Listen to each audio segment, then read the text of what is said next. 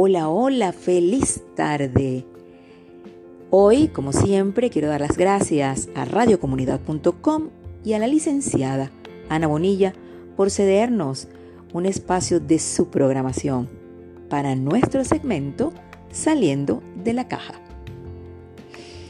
Y en nuestro interés por ser prósperos, por tener bienestar y por lograr la abundancia infinita, del universo, quiero hablarles del manejo correcto del dinero.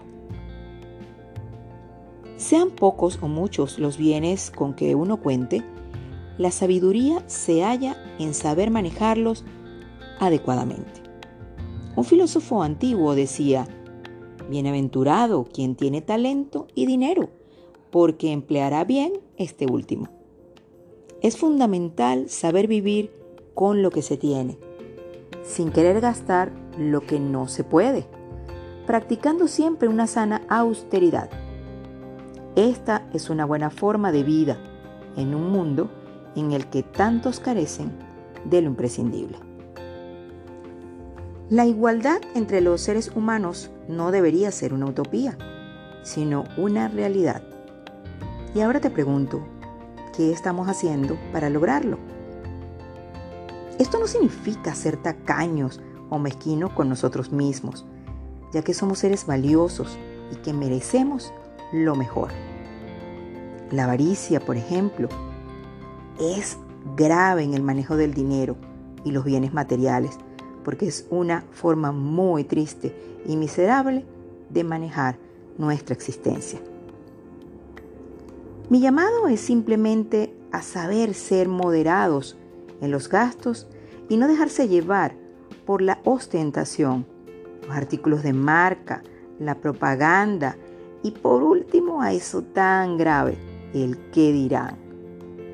Ni ser, ni, ni ser unos compradores compulsivos, gastando en cosas que no se necesitan, cuando podríamos emplear más eficazmente el dinero al pensar en otros que han o que son menos privilegiados.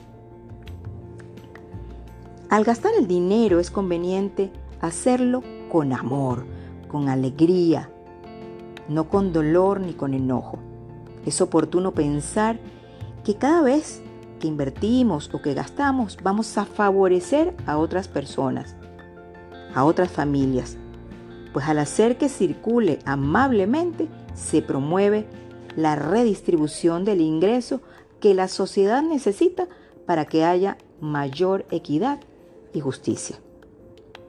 Igualmente, al pagar nuestras deudas, hagámoslo con gusto, para que atraigamos mayor abundancia a nuestros días. Si agradecemos el bienestar que dichos pagos nos han proporcionado, la luz, el agua, la persona que nos arregló aquella ropa que ya no nos servía, el teléfono y cualquier otro servicio si manifestamos nuestro reconocimiento a las personas que han trabajado tras esos servicios, eso va a volver pronto. Ayuda mucho en el manejo adecuado del dinero. Ayuda en la energía de la abundancia.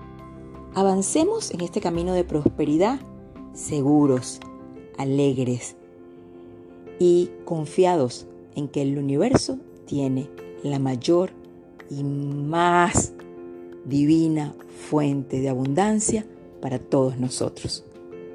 Los espero en un próximo segmento.